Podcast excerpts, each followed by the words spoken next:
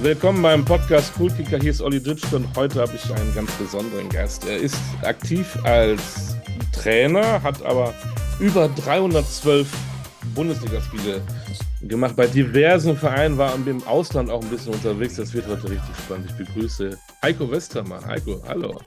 Moin, grüß dich. Moin. Obwohl, du bist ja gar kein Nordlicht, ne? Du bist geboren in Alzenau. Das ist genau ja, in äh, Bayern, ist noch Bayern, aber fast. Ist Unterfranken, ja. Das ist ja immer äh, Franken und Bayern, da, da scheiden sich ja die Geister, ob das doch noch zu Bayern gehört und Franken dann doch selbstständig ist. aber ähm, ich glaube, FC Bayern Alzenau hat, glaube ich, sogar Hessenliga gespielt, obwohl eigentlich Bayern, ne? Genau, weil du, ja, das ist ja direkt an der Grenze sozusagen. Also die, die Grenze geht direkt hinter, hinter Alzenau lang und die Wege sind natürlich deutlich kürzer nach Hessen als äh, ganz Bayern zu bereisen. Ne? Ja, das stimmt. Von Alzenau eben mal Richtung Garmisch, das ist eine, eine Tagesreise. Genau. Bevor wir richtig loslegen, durch deine Vita äh, fliegen. Du bist aktiv, weil mich das gerade auch so äh, ähm, interessiert und das machen ja auch ist auch so ein Thema in ganz Deutschland, äh, Fußballnachwuchs. Du bist aktiv beim DFB und bei, auch noch bei Fortuna Düsseldorf, ne? Im, im Nachwuchsbereich. Nee, nee, Fortuna habe ich ja vor, oh Gott, vier Jahren habe ich bei Fortuna aufgehört. Ach, schon so lange her. Da habe ja. ich Informationen, okay. Weil ähm, das ging ähm, beides gleichzeitig nicht mehr. Und wenn man was macht, dann will man natürlich auch äh, Zeit für die Jungs haben, ne? Und deswegen ging das nicht. Zeit für die Jungs. Wie, wie geil, sage ich jetzt mal, sind denn die Fußballer, ähm, die beim DFB im Nachwuchs tätig sind? Wie heiß sind die? Sind die anders drauf, als du damals in dem Alter warst? Ja, auf jeden Fall. Klar sind sie anders. Ähm, es wird viel individueller als früher. Ne? Man, äh, ja, früher wurde so ein bisschen alles über den Kamm geschert. Ne?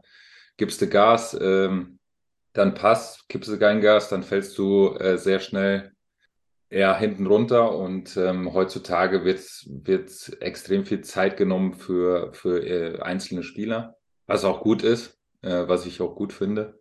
Es wird sehr viel den Spielern auch abgenommen, was man früher vielleicht, ähm, ich musste noch zum Training äh, mit dem Buszug und noch fünf Minuten zu Fuß. Heutzutage werden sie von zu Hause abgeholt und nach Hause gebracht. Ne? Aber das hat natürlich auch andere Gründe. Ich meine, da können wir jetzt diskutieren, äh, ewig lang. Ähm, Langschule, direkt auf dem Trainingsplatz, äh, dann nach Hause um 10, 9, 10 Uhr zu Hause und dann beginnt der nächste Tag. Hat sich das alles ein bisschen verwissenschaftlicht? Das ist ja ein Vorwurf, den es so gibt, ne?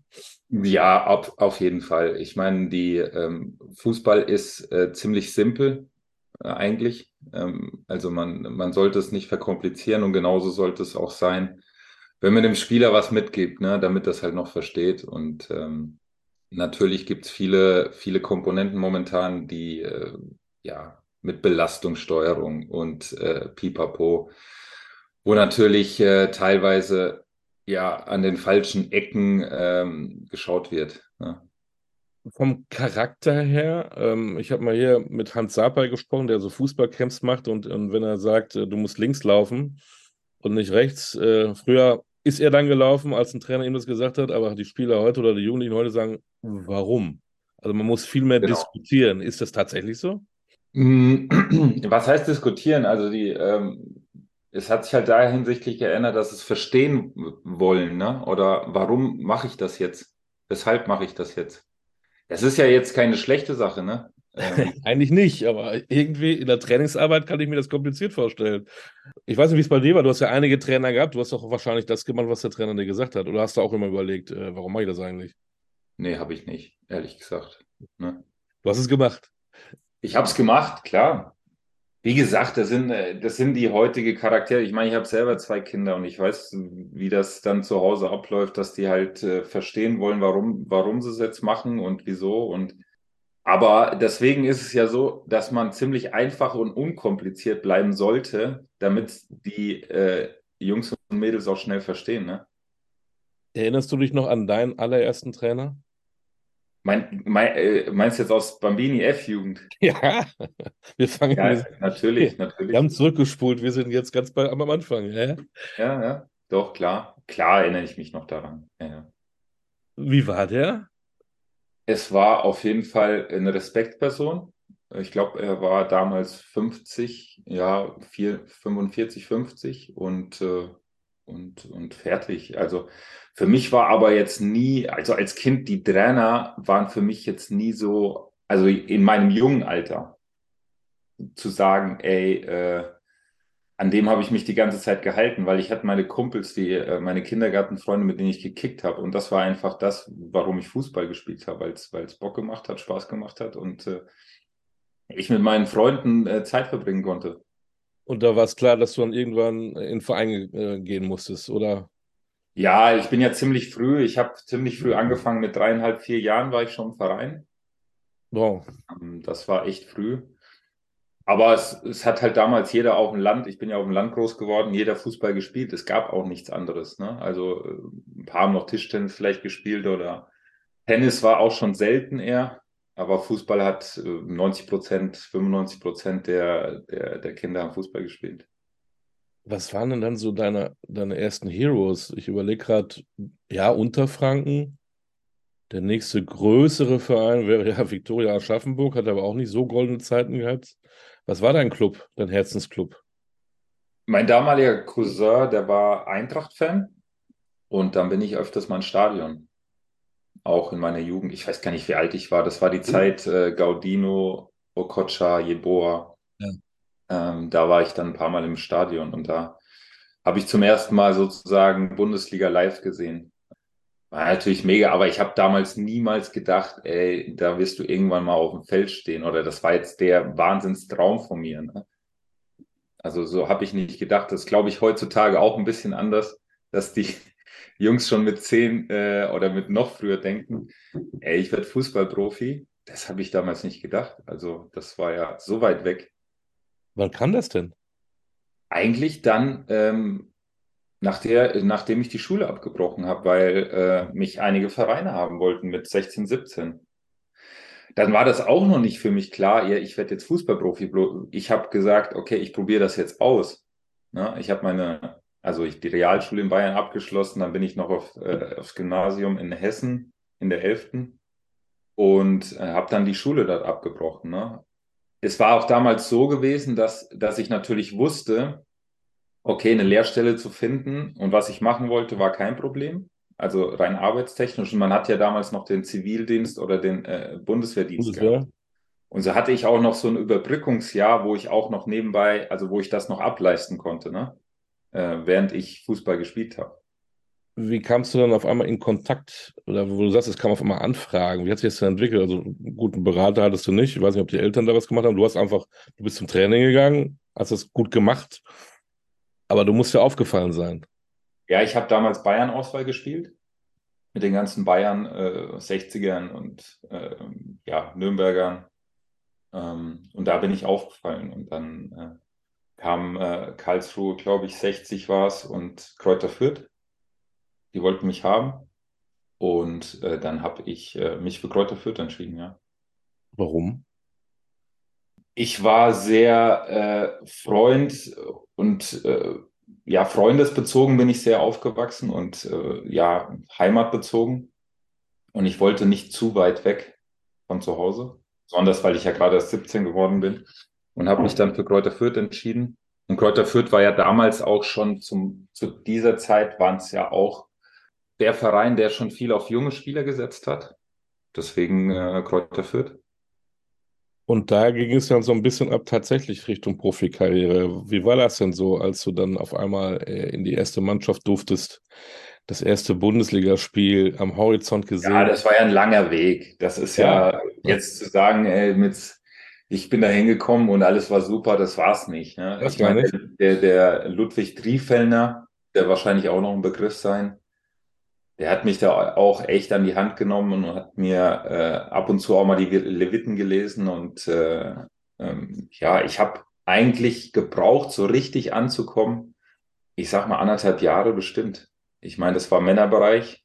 Ich habe bei den Profis trainiert bei der zweiten Mannschaft gespielt, bei der A-Jugend, wenn ich noch Zeit hatte, gespielt. Also so hatte ich zwei Spiele am Wochenende.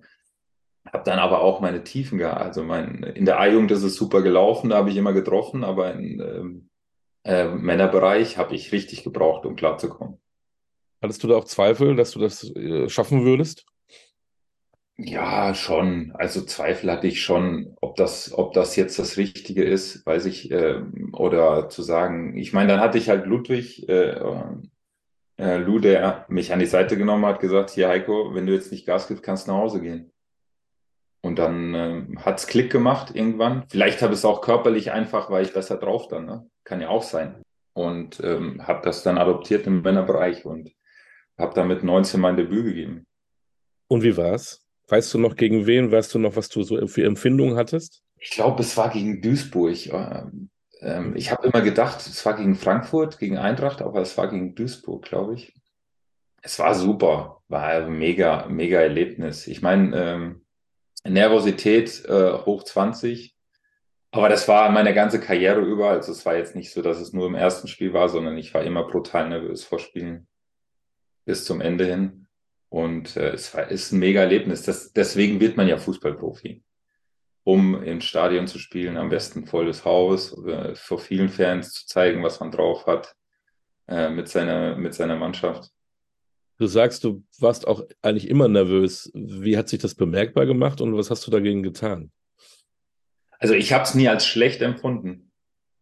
Also nervös zu sein heißt ja nicht, dass es schlecht ist, sondern dass, dass, dass das einem mit einem was macht. Man ist wach man, man ist da.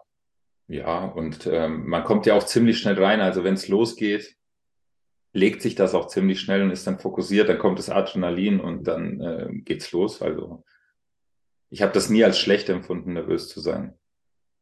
Was hast du zu Beginn, auch bei den ersten Spielen als Profispieler, was hast du am meisten geliebt? Was fandest du am, für dich am, am, am besten, am faszinierendsten? Ich glaube, das Beste und Wichtigste ist erstmal, dass man überhaupt dabei ist. Dann das Zweite ist natürlich zu performen, dass man das hinkriegt. Und das Geilste ist natürlich am Ende das Spiel zu gewinnen mit seiner Mannschaft. Das ist natürlich äh, dann die, die Sache, die das Ganze abrundet. Ne? Wenn man dann mit 19 Profispieler wird, du hast eben, eben erzählt, dass, du, dass das nicht so dein Traum war eigentlich. Das hat sich dann später entwickelt durch Anfragen. Wie ist es denn dann? Hast du dann so Blut geleckt? Oder hast du, ähm, heute sagt man ja, ich denke von Spiel zu Spiel, oder hast du mal gesagt, so, ja, ein paar Jahre später möchte ich mal äh, woanders spielen? Ja, es hat sich ziemlich schnell eigentlich herausgestellt, dass ich es kann. Also für mich, ich bin eine Person, die sich äh, hinterfragt auch sehr viel, aber ich habe sehr schnell gemerkt, dass ich, okay, ich bin schneller vielleicht als andere, ich bin zweikampfstärker vielleicht als andere, ich kann mit rechts und links. Und so hat sich das ziemlich schnell entwickelt, eigentlich in meinem Mindset, dass ich vielleicht sogar eine Liga höher spielen könnte mal irgendwann. Ne? Fußballtechnisch warst du auch schon als kleiner Junge äh, im, im, Kindergarten in Alzenau auch schon der äh, robuste Verteidiger in der Defensive? Nein, ich war ja, ich kam ja immer aus dem, ich kam ja immer aus dem Angriff. Ich war ja bis, bis zur B-Jugend Stürmer. Okay. Dann, dann, war ich offensiver Mittelfeldspieler, also bis, äh, bis, zur, bis eigentlich die Bundesliga kam. Ja. Und wer hat dich dann umgeschult? Ähm, Eugen Hach. Er hat gesagt, ey, du bist schnell kopfballstark, äh, kannst du einen Zweikampf bestreiten, hinten rechts ist ein Platz frei. Und so bin ich gestartet hinten rechts. Und ähm, es war mir ja damals sowas von egal, wo ich spiele. Das ist ja heute auch ein Thema, dass die Jungs denken, ey, wenn ich da nicht spiele, äh, dann kann ich nicht performen oder das ist nicht meine Lieblingsposition da komme ich nicht klar. Das ist ja völliger Schwachsinn. Also wenn ich die Chance habe, mal irgendwie in der Bundesliga spielen zu können, dann nehme ich doch jede Position wahr, die frei ist. Ne? Wenn man aber vorne die Hütten macht und dann auch immer auch gefeiert wird, und es ist ja auch ein Erlebnis, wenn man selber ein Tor schießt, hat man eine Emotion. Das hat man dann als Defensivkünstler ja nicht unbedingt zwingend.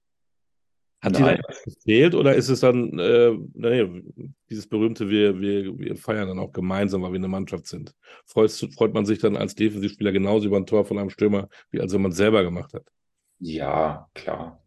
Klar. Also ich, natürlich habe ich mich da immer gefreut und äh, ich, ich glaube, man kann das nicht miteinander vergleichen. Ich war ja auch nicht der typische Stürmer, ähm, der Egoist, ich meine, die, äh, es, es sind viele Stürmer, die haben diesen Hang zum Egoismus, das ja auch nichts Schlechtes ist.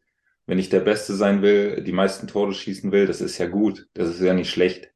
Und ähm, diesen Hang dazu hatte ich ja nie. also diesen Egoismus. Mhm. Und äh, deswegen habe ich mich immer gut, äh, wahnsinnig gefreut, wenn wir das Spiel gewonnen haben, wenn wir ein Tor geschossen haben. Wenn ich es vielleicht vorbereitet habe, aber ich habe ja auch äh, ein paar Tore in, meine, in meiner Karriere ja gemacht. Ne? War das doch für dich eine große Umstellung von offensiv auf defensiv? Oder auch da früher, ich mache das einfach? Nein, weil, weil äh, ich eigentlich immer Trainer hatte, die offensiv gespielt haben. Ich hatte dann eher immer ein Problem mit Systemen, ähm, in der wir defensiv gespielt haben. Weil ich eigentlich kein typischer äh, tiefstehender Verteidiger war. Weil mein Gedanke immer offensiv war. Da hat Eugen Hach einen guten Gedanken gehabt, das stimmt natürlich. Wenn du so das in deinen Gen hast, ist es, äh, hilft es vielleicht auch einem Verteidiger, ne? Ja, ich sage ja heute zu den jungen Spielern immer, ähm, die Position Rechtsverteidiger, Linksverteidiger ist ja arg verpönt. Es ist ja eigentlich die, aber der, der, der ähm, eine Position, wo du fast die meisten Ballkontakte hast auf dem Feld. Äh, du kannst sie offensiv begleiten wir haben ja heutzutage gar keinen Rechts- und Linksverteidiger mehr in Deutschland. Das ist ja wirklich und so die richtigen Sechser und ähm, ja, Stürmer teilweise. Das war spannend. Wie kam dann dann der Wechsel äh, nach Bielefeld zustande? Du musstest dein geliebtes Franken dann irgendwann verlassen. Ja, das, das war ja dann kein Problem. Es war für mich der nächste Schritt. Ähm, Bielefeld war Thomas van Hesen damals, von dem ich echt viel gelernt habe. Es war so Uwe Rapolder Schule. Und ich hatte äh, ziemlich schnell nach dem ersten Gespräch habe ich gesagt, ja, mache ich auf jeden Fall, weil ich wusste, er, er war ja damals der Trainer auch. Einfach ein super Typ auch und ich wusste, da, da werde ich mich weiterentwickeln. Wenn du so sagst, äh, man hat da so viel gelernt, äh, dann nimm uns mal mit, was ist denn das so, was man da so lernt von so einem Trainer? Ja, du lernst ja nicht nur vom Trainer, sondern auch von den Mitspielern. Ne? Ich hatte, also erstmal das Spielsystem an sich von, von Thomas von Nesen oder Uwe Rapolder, kannst du ja Eugen Hach, die haben ja ziemlich ähnliche Spielsysteme, weil die alle unter Uwe Rapolder eigentlich unter den Fittichen irgendwo waren. Dieses, dieses steil Klatsch nach vorne, nach vorne denken, äh, schnelles Spiel, Dynamik entwickeln, äh, nach vorne verteidigen. Auch ein Spiel eigentlich auf einem technisch hohen Niveau also es gab da jetzt nicht groß äh, lange Bälle zu hauen, sondern es war wirklich flach, Flachpassspiel und, und schnell. Und dann hatte ich natürlich neben mir ähm, erfahrene Verteidiger, äh, Marcelo Borges, Peter Gabriel, ähm, die schon lange in der Bundesliga unterwegs waren. Und dann habe ich von Marcelo Borges zum Beispiel, das war, glaube ich, in meiner Karriere der beste 1 gegen 1 Spieler, mit dem ich je zusammengespielt habe. Der war Wahnsinn ich habe so viel von dem gelernt innerhalb vom halben Jahr, wie man eins gegen eins verteidigt. Was man früher vielleicht aus Spielform gelernt hat, selber, selbst. Aber wenn du mit so einem Spieler mal zusammenspielst, dann siehst du erstmal, wie das richtig funktioniert. Du hast ähm, ebenso schön gesagt, ähm, auch wenn ich offensiv meine Karriere begonnen habe, ich bin dann Defensivspieler geworden, der Trainer hat mich dahingestellt, alles gut. Wie denken denn Trainer Thomas von Hesen als Beispiel, der war ja mehr ja, offensives Mittelfeld. Hat er dann auch bewusst offensiv spielen wollen? War das sein Spielsystem? Wie ist es mit den anderen Trainern gewesen, die du gehabt hast, die so in ihrer Historie eine Rolle gespielt haben? Haben sie das übernommen auch als Trainer? Ja, das ist eine gute Frage. Wenn du jetzt Cheftrainer wärst, das hast du dann im meisten Teil deiner Karriere ja als Defensivspieler ähm, durchgezogen. Würdest du als Trainer, als erster Mann mehr Wert auf Defensive legen, weil du selber das in deinen Adern hast? Auf jeden Fall würde ich erstmal mich um die Defensive kümmern. Also, dass die Defensive steht, weil heutzutage erstmal verteidigen wir nicht mehr so gut. Absolut. Das ist ja jetzt kein Geheimnis. Das sieht man jede Woche in der Bundesliga. Das sieht man in der Nationalmannschaft. Das sieht man natürlich auf allen Ebenen ich würde mich auf jeden Fall erstmal um die Defensive kümmern. Ne? Aber natürlich würde ich ein offensives Spiel wählen.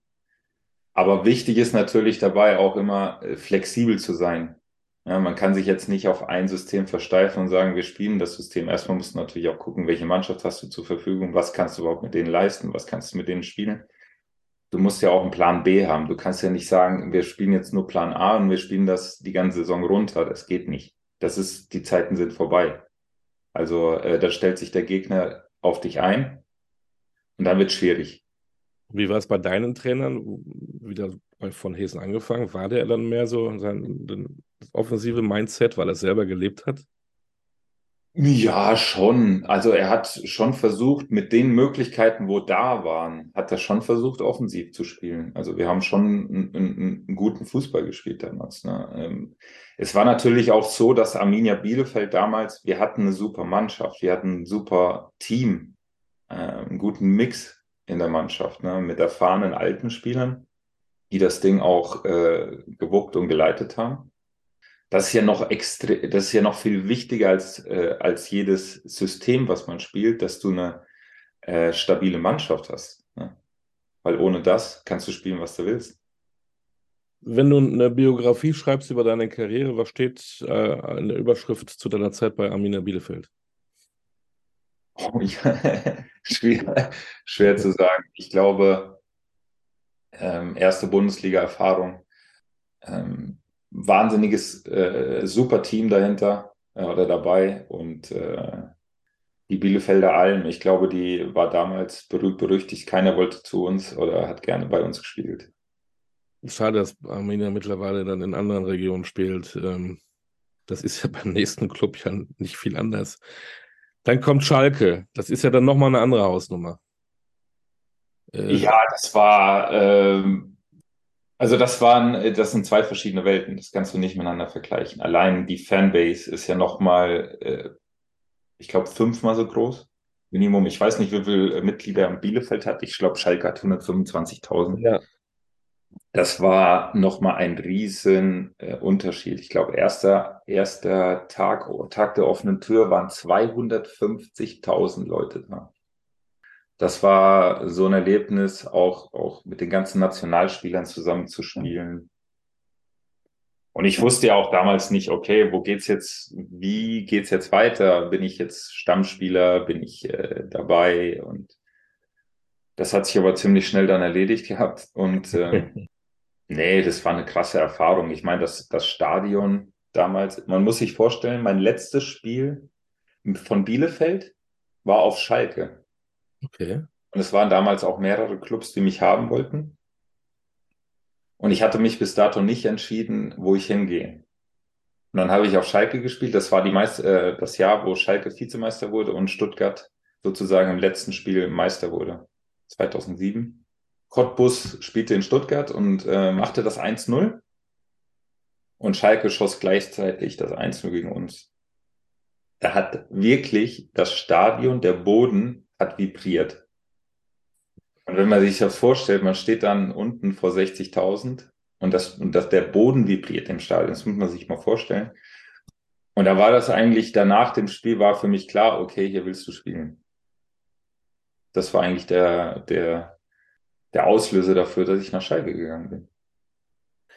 Oder will ich mal so sagen, wenn man bei so einer, einem, einem unwahrscheinlich großen Verein spielt. Sind da die Herausforderungen anders, als wenn es bei einem kleineren Verein ist? Nee, du spielst halt gegen größere Gegner, aber die Herausforderung bleibt ja gleich. Ja, aber ich meine auch so mental, ne? Du bist ja, wie du sagst, 125.000 Mitglieder. Äh, Gelsenkirchen lebt von diesem Club. Der wenige, wenige Städte auch, wo, wo Fußball so eine Rolle spielt. Mir fällt noch Kaiserslautern ein. Ja, ähm, wo alles getan wird, ähm, wo alle über Schalke 04 reden. War das ja, für ein ja, Spieler, der absolut. ist Das ist natürlich für, für, für junge Spieler oder heute, ich sag mal, die sehr schnell wachsen oder sehr schnell nach oben kommen, ist es natürlich schon eine Hausnummer dann, ne? Ja. Die unterschätzen das auch viele. Und deswegen finde ich es auch nicht schlimm, sich äh, bei manchen Sachen auch mal Hilfe, Hilfe zu holen ich glaube, wenn man, ähm, ich meine, ich bin jetzt, ich sag mal, gesund gewachsen. Ich habe ein gutes Umfeld gehabt, ähm, familiär wie, wie Freunde, habe immer den nächsten Step gemacht und dann haut dich auch nicht so schnell was um. Aber wenn du natürlich direkt von, ähm, ich sag mal, A-Jugend-Bundesliga oder von der Oberliga in die Bundesliga gehst, äh, Champions League spielst, das ist natürlich mal ein Riesenunterschied. Wenn du das jetzt so heute verfolgst, zum einen, hast du noch Kontakte zu Schalke? Zum zweiten, wie siehst du das, was da gerade so passiert? Also ich habe natürlich Kontakt zu Schalke. Ich spiele ja ab und zu bei der Traditionsmannschaft mit. Ja, ich meine, das ist ja nicht nur Schalke, man sieht es ja in Hamburg, Bielefeld. Ähm, ich glaube, es wurden einfach die letzten Jahre viele nicht so gute Entscheidungen getroffen. Und ähm, jetzt sind sie da, wo sie sind. Und ich hoffe wirklich, dass sie sich wieder fangen. Man muss sich jetzt mal, wenn ich jetzt die letzten drei Jahre nehme, ich meine, es sind die letzten drei Jahre zwei neue Mannschaften. Und egal welchen Trainer, glaube ich, man holt, immer eine neue Mannschaft zu formieren, taktisch, äh, auch diese ganz, was ich schon erzählt habe, dieses Zusammenhalt, diese ähm, in, im Team, das ist ja fast unmöglich hinzukriegen. Ja? Und als Trainer ähm, wird es dann natürlich auch schwer. Und äh, aber so ist der Fußball. Sie mussten halt viele Leistungsträger wieder abgeben nach der Bundesliga-Saison, in der sie abgestiegen sind. Und ähm, es wird ein enorm schweres Jahr. Ähm, du hast erzählt von den Emotionen, die du hattest, als du als Bielefelder auf Schalke gespielt hast. Was war denn in der Zeit, wo du äh, auf Schalke warst, danach das für dich schönste Erlebnis? Ja, ich meine, erste Mal Champions League zu spielen, ähm, war natürlich dann nochmal das i-Tüpfelchen. Ähm, wir haben natürlich äh, und haben performt, wir haben richtig performt, sind dann auch ins Viertelfinale gekommen, sind dann leider gegen Barcelona rausgeflogen, aber das war schon krass. Und ich glaube, nach meinem ersten Champions League-Spiel hat ja damals auch Jogi Löw angerufen in dem, in dem Jahr und hat mich dann eingeladen zur Nationalmannschaft und habe dann auch direkt dort gespielt und ja, das, das erste Jahr war schon besonders auf jeden Fall. Gibt es verschiedene Kategorien von Nervosität? Wenn ich daran denke, du hast ja gesagt, du warst immer nervös. Du hast dann aber dann dein erstes Champions League-Spiel gemacht, dann ruft doch der Bundestrainer an, dann hast du ein erstes Länderspiel gemacht. Wie war das so für dich? Ja, das war äh, krasse Erlebnisse einfach. Ne? Ich meine, äh, mein erstes Länderspiel war eine Katastrophe, äh, wenn ich zurückdenke. Wir haben gegen Österreich gespielt in Wien. Ich habe Rechtsverteidiger gespielt, aber wir haben am Ende 3-0 gewonnen. Ne? Aber ähm, das Spiel war schlecht von mir einfach. Da habe ich äh, einfach nicht gut performt, würde ich sagen. Das weißt du noch so genau. Das weiß ich noch ganz genau. Das war ja. ja nicht dein letztes Länderspiel, du durftest ja wiederkommen. Ich durfte wiederkommen, ja. Ich glaube, Yogi äh, hat dann ähm, wusste das ja auch, dass ich das besser kann und ähm, ist ja auch ein, ein, ähm, ein, gutes Zeichen. Wir haben ja heutzutage auch, wir, wir tauschen ja unsere Unterhosen, sage ich manchmal, viel zu schnell sondern wir müssen halt mal auch den Spielern länger die Chance geben, weil, weil äh, drei, vier Spiele zu machen, überhaupt den Rhythmus zu kommen, überhaupt mal das zu zeigen, was man kann.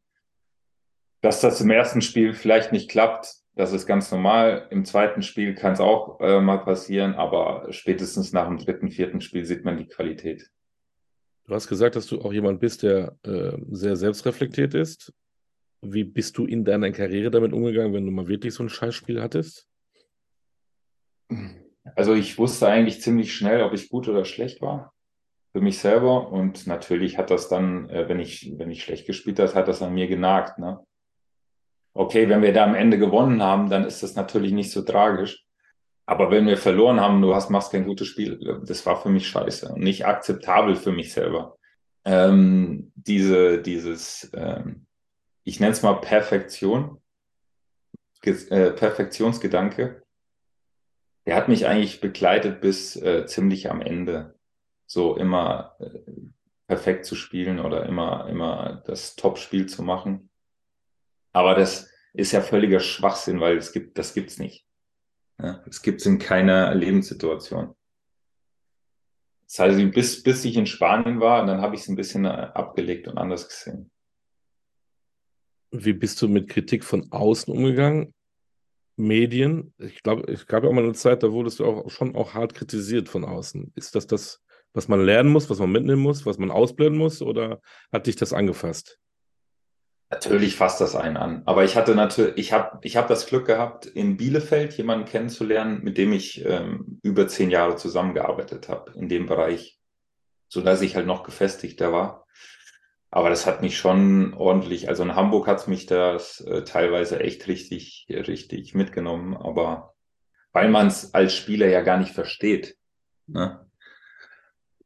Wenn, äh, also man kann nicht jedes Spiel der Buhmann sein, ähm, das geht nicht. Und man kann dann, wenn es gewonnen wird, ähm, äh, ist alles top, dann war ich nicht beteiligt. Also das ist, ähm, das war schon krasse Zeit. Aber meine, die harten Zeiten, die haben mich ja auch nur stärker gemacht ne? in, in gewissen Gedanken. Und ähm, es war halt damals in Hamburg, da war ich auch sauer auf den HSV damals, dass die einfach äh, uns als Spieler nicht geschützt haben. Ne?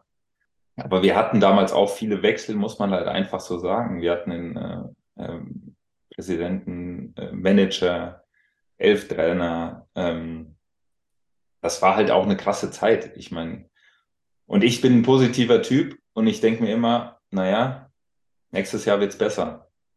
Ja, und dann gehst du aufs Neue, äh, gehst es an und äh, fünf Tage, äh, Spieltage später hast du wieder einen neuen Trainer, der alles äh, neu macht. Und ähm, ja, das war halt schon, war schon krass.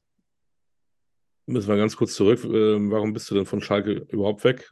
Mein HSV ist ja ähnliche Kategorie wie Schalke, äh, was die Tradition angeht, was die Wucht angeht und wir haben es ja fast schon angedeutet, es ist ja natürlich mehr medial in Hamburg los als in Gelsenkirchen, ne? Ja, das ist eine, eine lange Geschichte, warum ich von Schalke weg bin. Ich glaube damals, ähm, ähm, Felix Magath war der Trainer. Ich war sein Kapitän gewesen und ich hatte mich ein bisschen mit ihm in, in, in die Köpfe bekommen und ähm, habe ein paar Sachen halt einfach anders gesehen. Ob das jetzt richtig war oder falsch von mir, keine Ahnung. Ich habe es damals so gesehen und ähm, deswegen bin ich zum HSV gewechselt und ähm, wollte damals nicht ins Ausland wechseln, weil meine Frau hochschwanger war. Äh, ja, und dann bin ich zum HSV. Aber äh, wie du sagst, da gab es auch unglücklichere Zeiten, ne? Wo, wo meinst du? In Hamburg.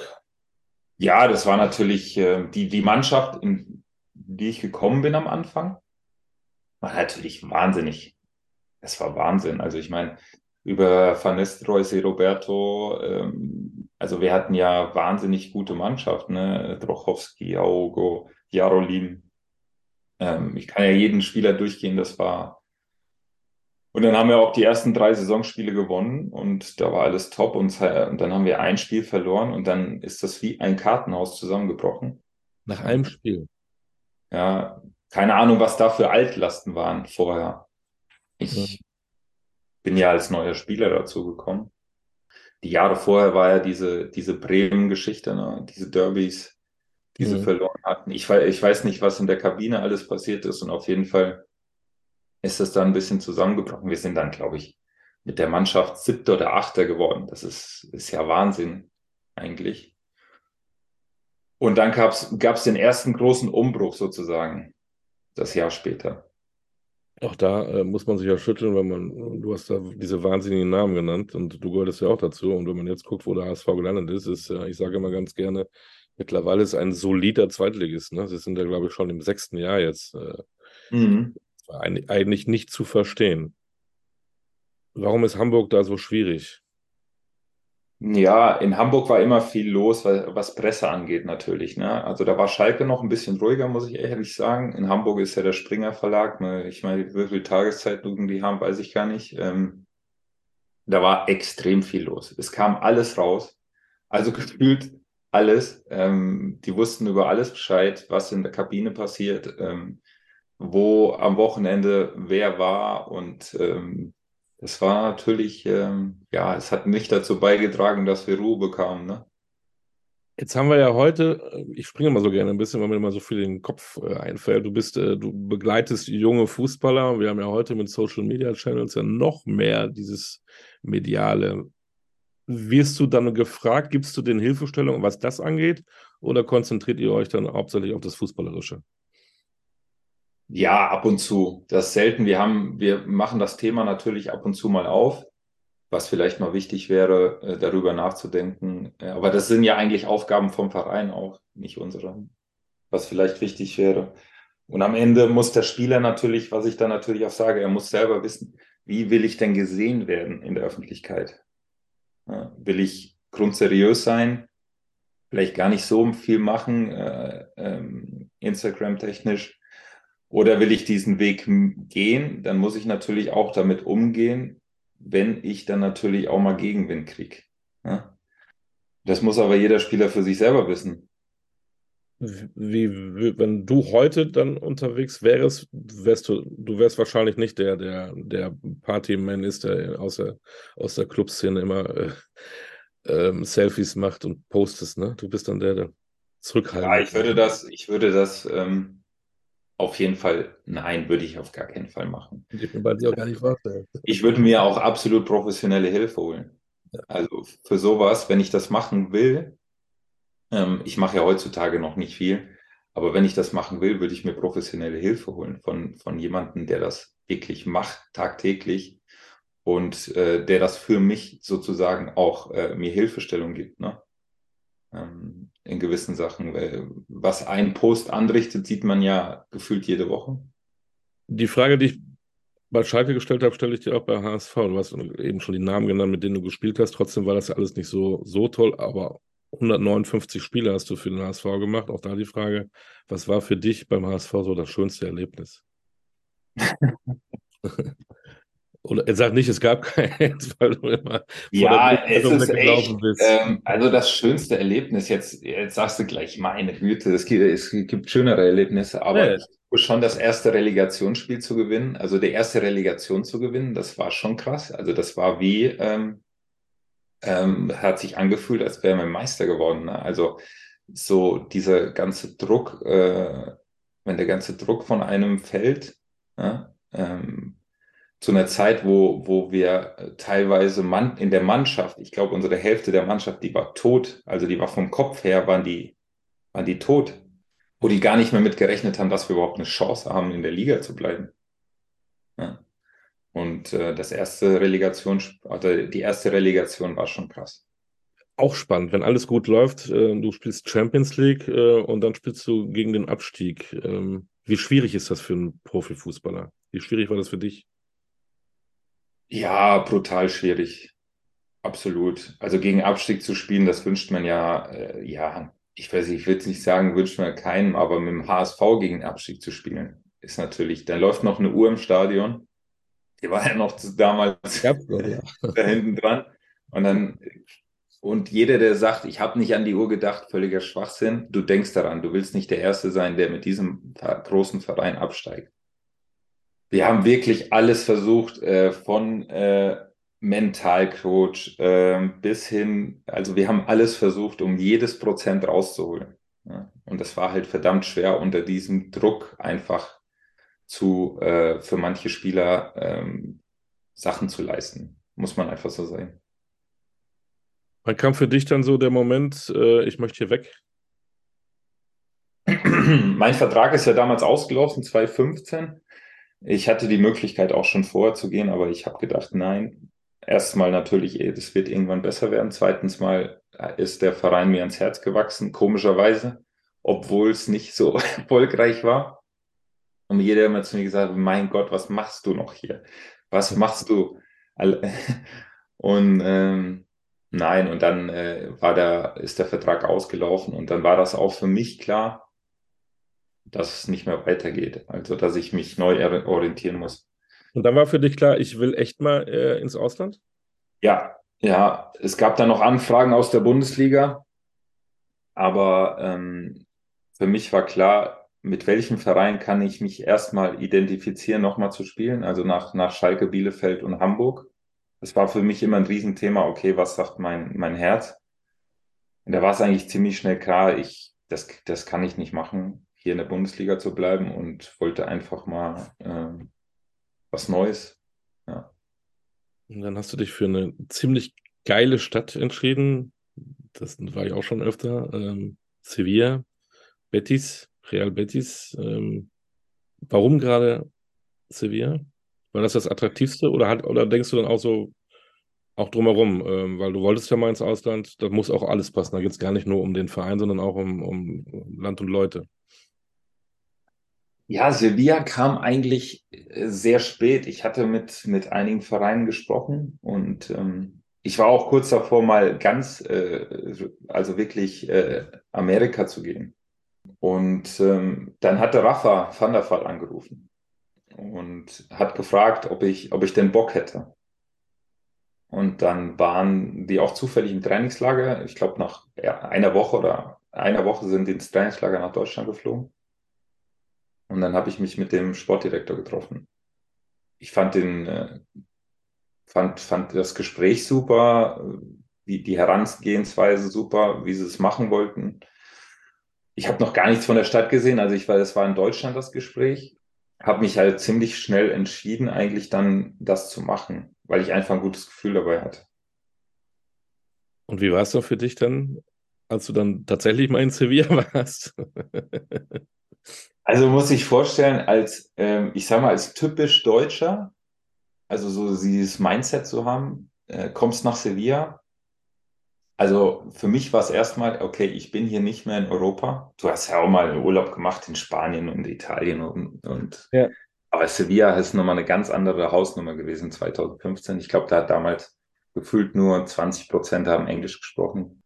Und es hat gar keiner, also ich musste Zim so schnell Spanisch lernen, damit ich den Trainer verstehe. Ähm, der hatte auch vorher, also der Sportdirektor hatte gesagt, ja, dass der Trainer mal in England gearbeitet hat und der spricht äh, gut Englisch. Der konnte halt, also wirklich kaum Englisch und habe dann immer nur mit dem Co-Trainer geredet.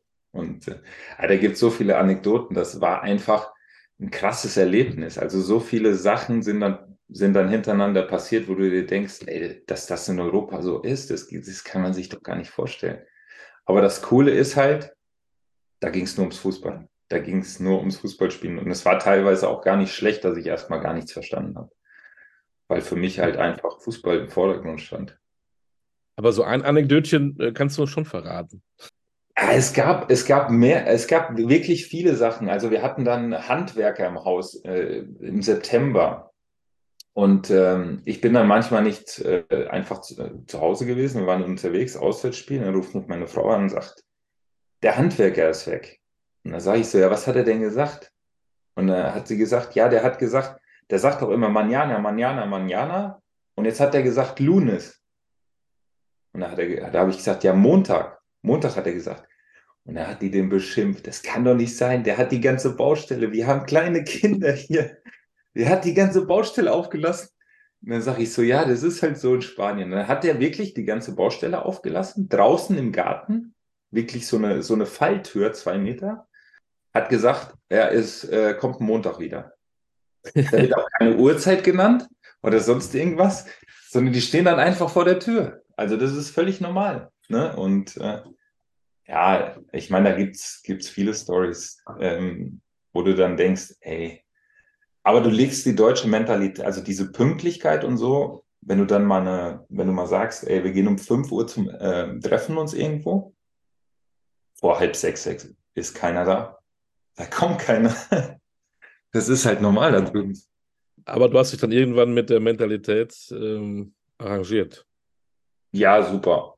Ich, ähm, ich fand es in dem Sinne ja auch nicht so schlecht. Am Anfang habe ich mich wahnsinnig aufgeregt natürlich, aber dann nach und nach Sie, also, wir haben ja keinen schlechten Gedanken dahinter, sondern die sind einfach so, ne? Und wenn sie dann auch da sind, die sind super, super gut drauf und ähm, kommst auch in die Gruppe ziemlich schnell. Also du wirst da sehr schnell aufgenommen.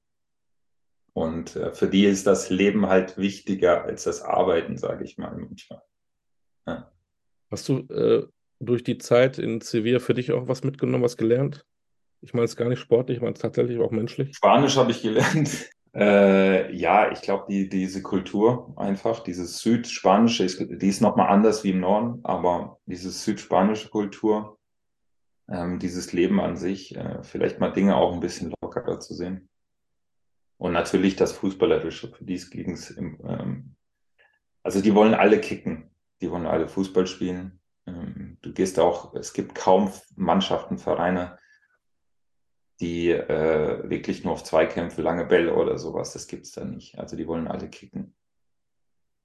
Die erste Frage, wie viel Tapas hast du gegessen? Weil Sevilla ist ja die Hauptstadt der Tapas. Und die zweite Frage, jetzt sind wir wieder bei, bei deinem Job. Ähm, hattest du Kontakt mit damals Nachwuchs, äh, spanischen Fußballnachwuchs bei Real Betis? Und was haben die anders gemacht als die deutschen Clubs mit ihrem Nachwuchs? Tapas, klar, habe ich viele gegessen. Ähm, in Spanien gibt es ja gefühlt nur Tapas. Auch eine kleine Anekdote war natürlich so, ich äh, hatte dann Knieschmerzen mal, da bin ich zum Doc gegangen, er hat gesagt, Doc, ich habe jetzt Knieschmerzen seit ein paar Tagen, kannst du mal gucken. Da sagte er, ey, Heiko, du musst mehr Hamon essen. ist einfach, du musst mehr Hamon essen. Ne? Das ist ja für die normal, die essen ja Hamon morgens, mittags, abends. Ja. Wird ja, äh, wird ja sozusagen der spanische Schinken gegessen. Ja, war ganz lustig. Also die haben da komplett andere Einstellungen zu allem. Spanischer Jugendfußball, ja, ich habe mir äh, ein paar Spiele immer angeschaut. Wobei ich aber sagen muss, ähm, dass ich, wir waren zwar zusammen auf einem Gelände, aber wir hatten jetzt wenig, wenig Kontakt zu der Jugend. Ich bin aber im Nachhinein zweimal da gewesen. Aber ich habe einmal äh, eine Woche hospitiert.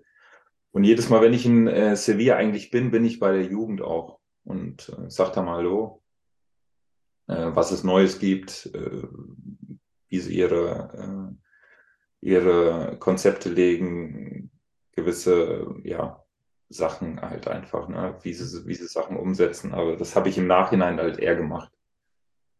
Ja, ich weiß noch, dass äh, hier bei mir Alexander Nori sehr begeistert war von der Nachwuchsarbeit in äh, Spanien, hat, glaube ich, Bilbao besucht.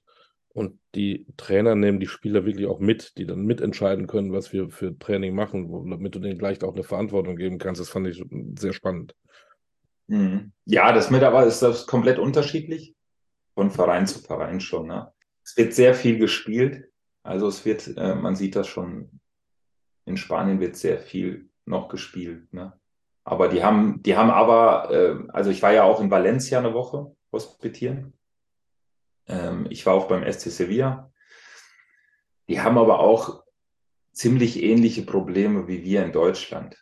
Ja, also es ist ja nicht so, dass, dass wir jetzt sagen, ey, in Spanien ist alles besser, das ist nicht so. Ja, also die haben auch ein Problem, was du vorhin gesagt hast, ähm, Mentalität. Die haben nicht mehr die Straßenkicker ähm, die auf, auf den Bolzplätzen groß werden. Vielleicht im Süden von Spanien noch ein bisschen anders, aber wenn du höher gehst, Valencia und noch höher in den Norden, da ist es auch nicht mehr so, wie es früher mal war. Wie war es für dich damals fußballerisch? Primera Division? Super, super. Also ich bin sofort, ich habe sofort gespielt. Ich habe nur die ersten zwei Spieltage nicht gespielt, weil ich natürlich später dazugekommen bin. Es war auch ein riesen, ähm, Riesenumstellung alleine vom Klima.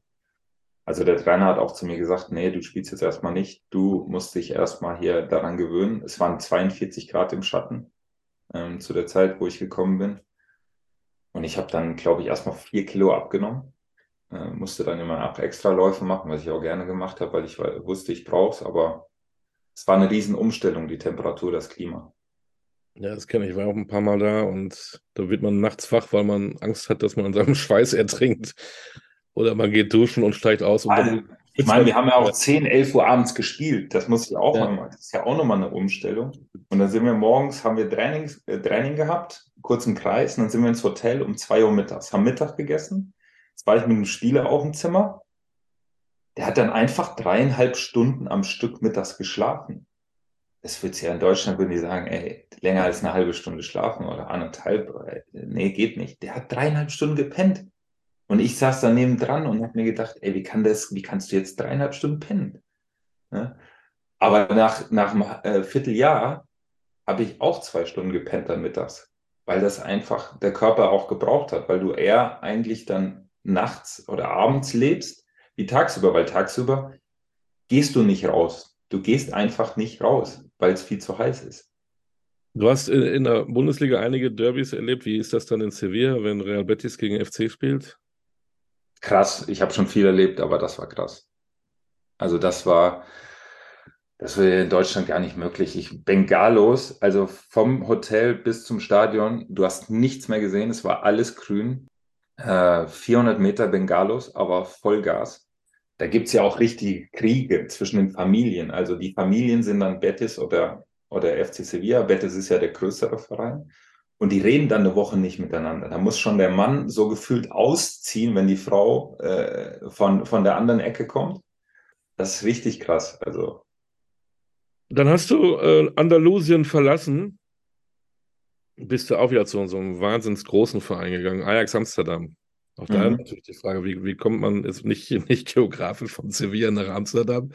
Äh, wahrscheinlich bist du geflogen, aber äh, wie ist das zustande gekommen? Das ist auch so eine Story von Sevilla 2015. Also die denken eher mit dem Herz als mit dem Kopf. Damals, heutzutage ist, glaube ich, ein bisschen anders, so was ich höre. Man muss sich vorstellen, ich habe äh, 20 Spiele in La Liga gemacht. Ich habe mich dann schwer verletzt, war drei Monate raus, dann am Ende der Saison wieder gespielt, drei, vier Spiele. Und äh, dann kam neuer Manager, Präsident und Trainer. Nach mhm. der Saison alles Alte weg. Jetzt kam ich zum Manager nach dem letzten Spiel. Er hat gesagt, er muss sich mit mir unterhalten. Und dann sagt er, Heiko, du kannst den äh, Verein verlassen. Und dann sage ich, ich habe noch zwei Jahre Vertrag. Wie ich kann den Verein verlassen? Ich habe eine gute Saison gespielt. Ja, du hast eine gute Saison gespielt. Wir planen aber nicht mehr mit dir. Alles Alte sozusagen, was der vorige Manager und Präsident geholt ja. hat, muss sozusagen jetzt gehen. Du kannst aber gerne da bleiben. Das heißt aber, dass du nicht spielst ich gehe so hin und sage so, äh, ja, geben Sie mir die Hand drauf, dass ich ablösefrei gehen kann. Gib mir die Hand so und ich rufe meinen Manager an und sage, der hat mir jetzt gerade gesagt, dass ich gehen darf, ablösefrei. Ja, wie? Du hast so eine gute Saison gespielt. Sage ich, ja, ich verstehe es auch nicht, aber der hat mir jetzt gerade gesagt, dass ich gehen kann. Ich wäre auch niemals von Sevilla weg, aber das war damals für die, äh, die haben, die Fans sind ja amok gelaufen, als ich weggegangen bin in Sevilla. Die haben das nicht verstanden. Wie kann, der Spieler äh, von einem Zehntplatzierten in La Liga zu einem Champions League, äh, Europa League äh, Mannschaft wechseln. Und da, da kam das eigentlich mit Ajax zustande. Ne? Ich hatte dann mit im Urlaub äh, hatte ich mit Peter Bosch mich getroffen. Ich fand sein, äh, seine Herangehensweise und seine Spielart äh, super und äh, ihn auch als Typen.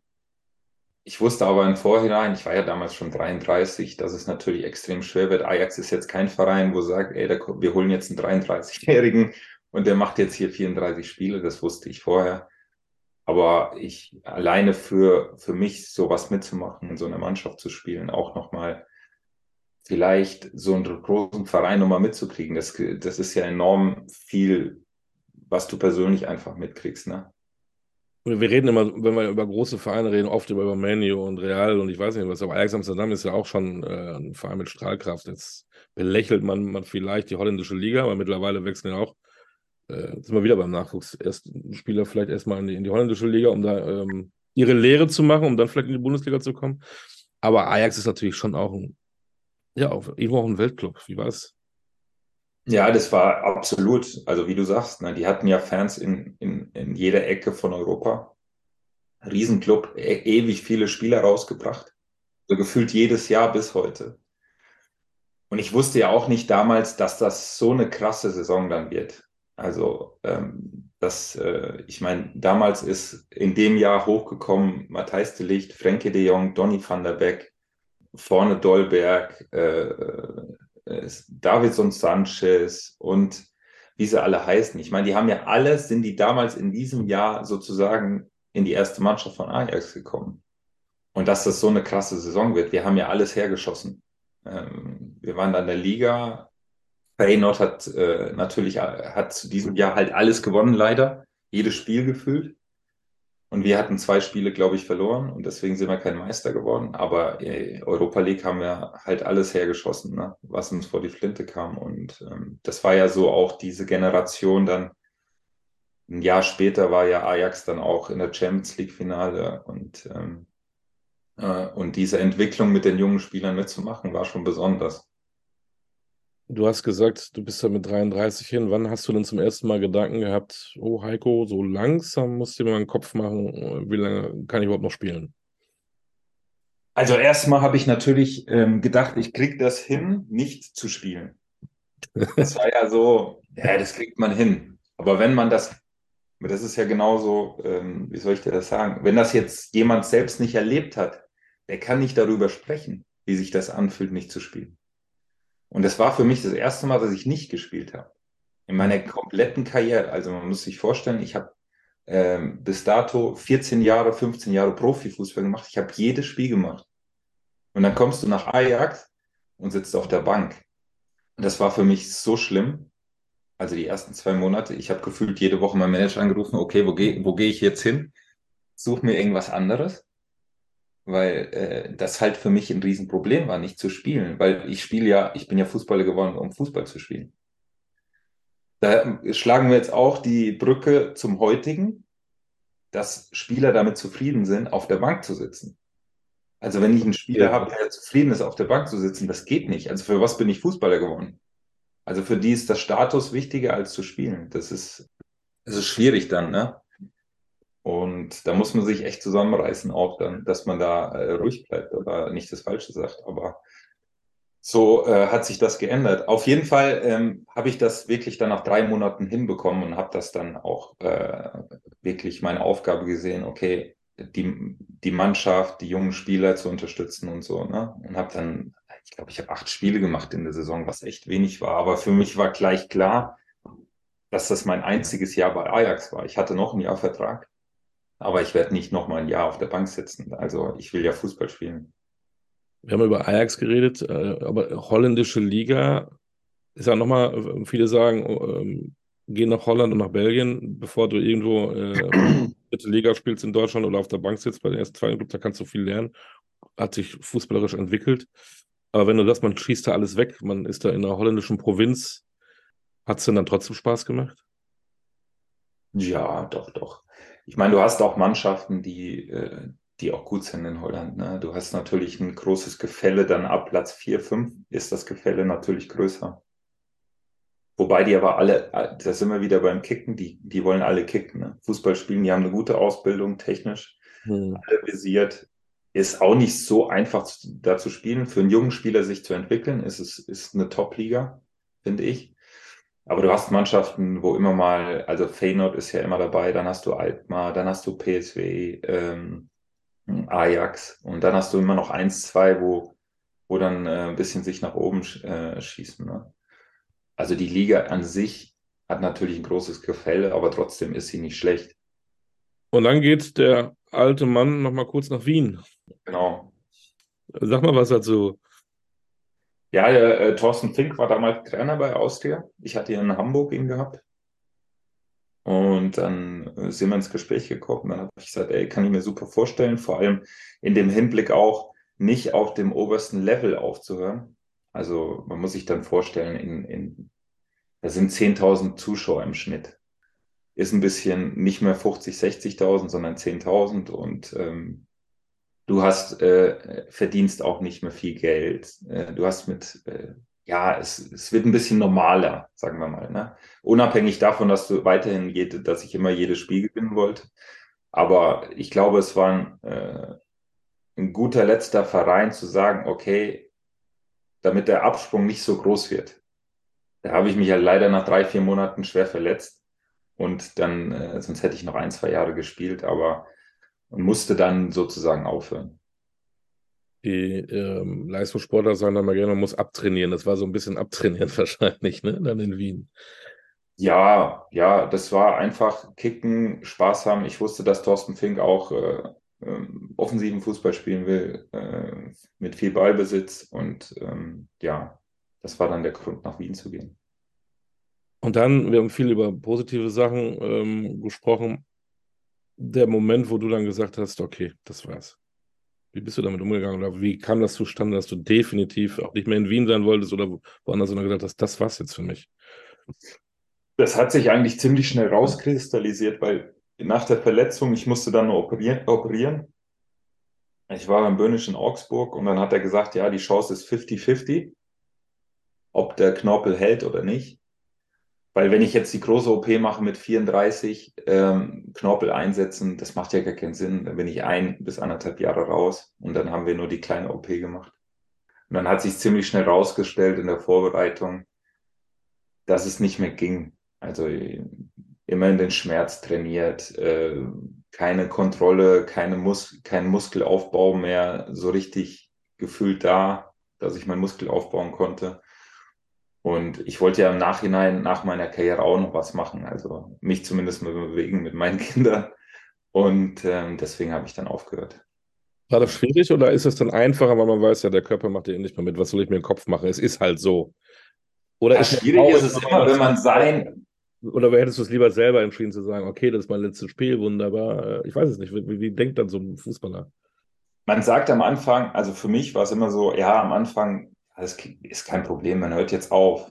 Aber wenn es nicht mehr da ist, ist was anderes dann, ne, nach ein paar Monaten.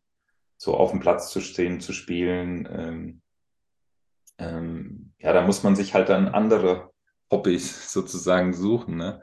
Ich habe dann aber zum ähm, sofort, nachdem ich zu Ende war, habe ich im März, April bin ich an die Uni St. Gallen, habe da mein Diplom im Sportmanagement gemacht, so dass ich auch ein bisschen komplett raus aus dem, sagen wir mal, aus dem Fußball jetzt direkt ähm, war, auf andere Gedanken zu kommen, vielleicht sich auch andere mit anderen Sachen sich zu beschäftigen. Und so bin ich eigentlich sehr schnell, habe ich dann weitergemacht was.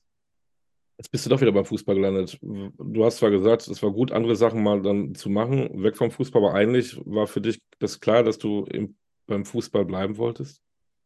Ja, ja, das, das war eigentlich immer für mich klar.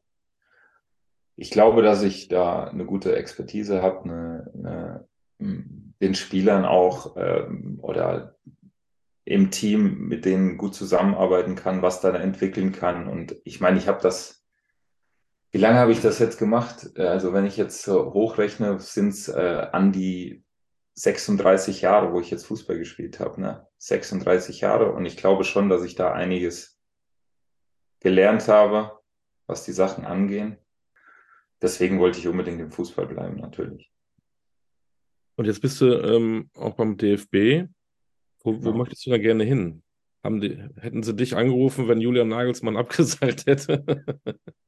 nee, das nicht. Erstmal habe ich nicht den Fußballlehrer noch nicht. Das dauert noch ein, zwei Jahre. Ja, keine Ahnung. Ich müsste jetzt mal gucken. Ich habe das natürlich DFB ähm, super. Äh, ich bin natürlich super zufrieden. Ne? Ich sehe das richtig als, als Ausbildung auch für mich. Ich war überall unterwegs im Ausland, Inland. Das kann man natürlich im Verein gar nicht machen.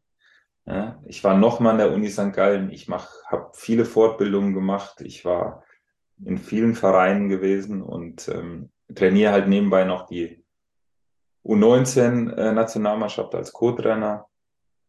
Äh, bin viel unterwegs und ab und zu mal hier in der Ecke, wenn ich mal Zeit habe, trainiere ich auch mal irgendwelche Jugendmannschaften, aber äh, das sehr selten. Aber hat man da so Ziele, Trainerschein, Vereinsfußball oder Verband? Willst du da bleiben? Möchtest du vielleicht dann doch auf so einen Sportdirektorposten, auch da mit den ganzen äh, Sachen, die du da gelernt hast, nicht nur Studium, sondern auch bei den ganzen Riesenclubs, wo du ja warst, wo du sagst, am Schreibtisch würde mir auch gut gefallen? Ich glaube, ein Sportmanager ist ja kein Schreibtischjob mehr, da bist du ja auch wahnsinnig viel unterwegs. Ich glaube, es, also bei mir war es immer so, ich, ich ich schließe es nichts aus. Also zu sagen, okay, Managerposten, wenn das Richtige kommt, wo ich überzeugt bin davon, dass es cool ist und dass man ein, zwei Leute dabei hat, mit denen es Spaß macht zu arbeiten, was zu entwickeln, dann kann ich mir alles vorstellen. Ne? Momentan bin ich auf der Trainerschiene, es macht auch wahnsinnig viel Spaß. Und natürlich ist das Ziel, mal irgendwann wieder im Verein zu gehen. Also das ähm, ist natürlich so. Ich war jetzt ich bin jetzt schon, äh, ich habe noch zwei Jahre Vertrag beim DFB, ähm, habe jetzt wirklich viel, viel gesehen. Und äh, wir schauen nochmal weiter, wie es weitergeht. Jetzt haben wir erstmal EM-Quali sozusagen ab nächste Woche mit der U19. Ist ein wichtiges Jahr mal für uns. Wir müssen uns mal für die EM qualifizieren. Ähm, das haben wir auch schon lange nicht mehr geschafft und das sollte jetzt mal, sollte mal wieder dran sein. Es wurde ja so ein bisschen, ähm, ich sag's mal ein bisschen äh, flapsig durchgefegt beim DFB. Es gibt halt Hannes Wolf als technischen Direktor. Spürt man das im, im, im täglichen, dass da was, was, was passiert? Ja, brutal. Also besonders in der Öffentlichkeit, glaube ich, in der Wahrnehmung, dass da, äh, wir spielen ja gerade auf allen Kanälen sozusagen wieder dieses, diese, diese neuen Spiel, also was heißt neuen Spielformen? Das haben wir ja schon vor äh, 30 Jahren gemacht, aber wo es, wo es halt drauf ankommt, besonders im kind, Kinder- und Jugendfußball, ne? da passiert schon was. Also da sind wir schon gut unterwegs. Und wenn du deine Jungs siehst, müssen wir uns Sorgen machen? Oder kommt da richtig was nach, wo wir sagen, boah, Leute, ganz ruhig, das wird wieder besser? Da kommt schon was nach. Am Ende müssen wir uns natürlich auch trauen, in der Bundesliga, in der Bundesliga-Verein die jungen Spieler auch spielen zu lassen. Ne? Aber da kommen schon Spieler nach, die haben auch immer Spieler gehabt. Ähm, Es sind noch nicht so viele, wie vielleicht in einem oder anderen, anderen Land, aber, aber die werden auch wieder nachkommen. Das dauert natürlich alles seine Zeit. Wir können nicht sagen, ey, wir ändern jetzt was und morgen ist es besser, sondern im Fußball dauert ein paar Jahre das, bis sich das ändert. Zum Schluss, du hast eben gesagt, 36 Jahre Fußball. Ähm, relativ toi, toi, toi, wenige Verletzungen. Wie geht's dir denn heute? Wenn du so morgens aufstehst, alles easy, alles locker? Oder spürst du irgendwo etwas? Ja, also nach den, also wenig Verletzungen ja, aber ich hatte schon einige äh, krasse, also größere Verletzungen und da merkt man natürlich schon.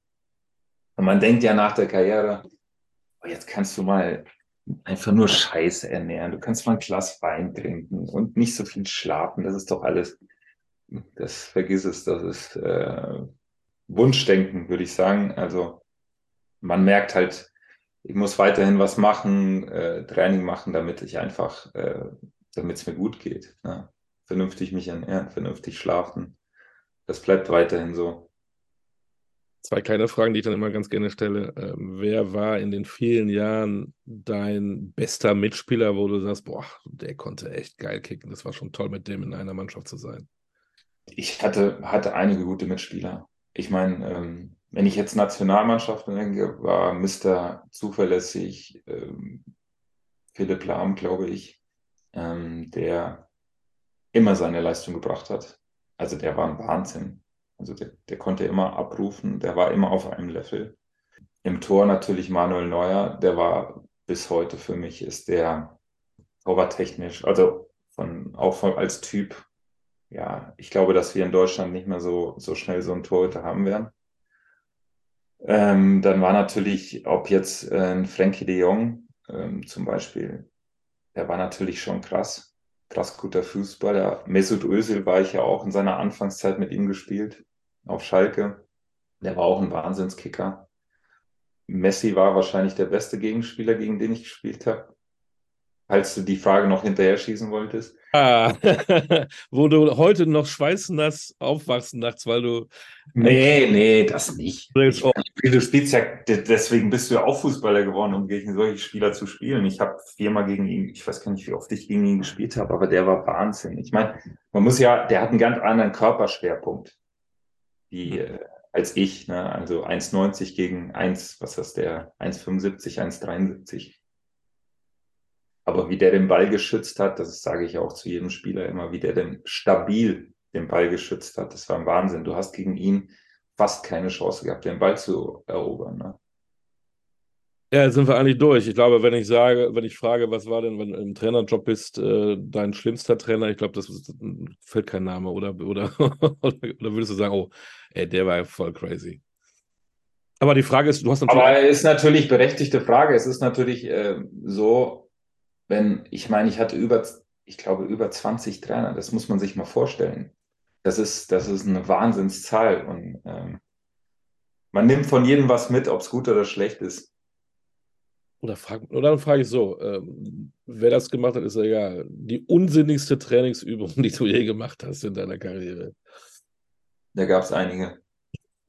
Aber wir haben sie gemacht. genau, weil wenn der Trainer sagt, das wird gemacht, dann wird es gemacht. Ich bin gespannt, wo deine Karriere hingeht. Ähm, solltest du irgendwo dann beim Verein, beim Verband äh, eine Funktion haben, würde ich mich freuen, wenn wir dann wieder drüber reden. Hat Spaß gemacht. Ja. Fand ich auch. Vor allen Dingen gesund nicht wahr? Danke ebenfalls. Tolle Zeiten hast du erlebt. Hat Spaß gemacht, mit dir drüber zu reden. Ähm, und viel Spaß. Vielleicht ist dir heute mal im Rückblick auf deine Karriere ein paar Tapas. In diesem Sinne. Ja. Danke für deine Zeit, Heiko. Gerne, mach's gut. Ciao.